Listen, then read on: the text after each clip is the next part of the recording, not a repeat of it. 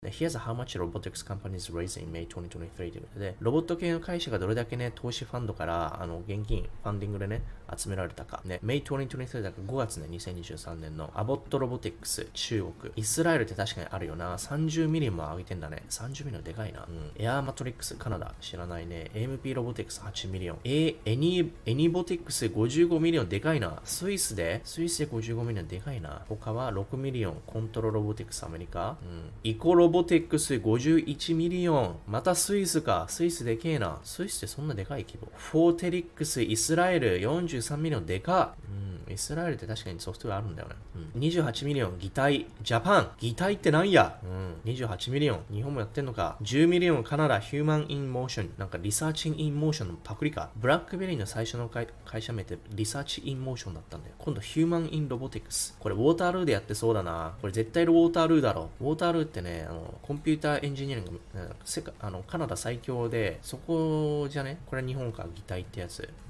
Robotics startup supports space development 宇宙か。これはこれはこれできんのか？これ相当なリサーチ必要だぞ。宇宙でやるって。 Human in Robotics おーこれあれか介護系やな。これってさ、見覚えあるよな。 Simon Fraser University British Columbia なるほどな。次ね Simon Fraser University なるほどな。すげえな。 alpha prototype 方法。介護系のロボットなんだな。なるほど。それがさっきのか。10 million。まあまあまあまだ。 exoskeleton。リハビリテーション。そうだな。リハビリ。なるほど。55 million。Moon Surgical フランス。 surgical system。ロボテクスだから医医学系と強いね。つながりが。 Quantum Systems。20 million。ドローン。ドイツ。うん。10 million。Slip Robotics。アメリカ。まだこんだけバンバンバンバンやってるわけよ。確かにロボットって AI の産業革命とちょうどね親和性高いからね。 blue pill 社畜奴隷がロボットに変わるわけだからロボットに投資しといて間違いはないと思うんだよ。まあそのね技術がどうかっていうのはわかんないかもしれないけどもでも確かに間違いではないんだよね。 Voyager Technology 中国。43 million Wingcopter ヘリコプターか。43 million これデリバリーかなわかんないけど。ということでものすごい数よ。考えてみて。 robotic investment total。中国。 Switzerland。がでかいね。スイス。イスラエル。ドイツ。日本は負けてるね。日本負けてるね。日本ってハードウェア強いはずなのに負けてるね。スイスでかいな。イスラエルもでかい。ドイツも。中国は当たり前だけど。ということでまあこれ AI とね来るんだけどさ。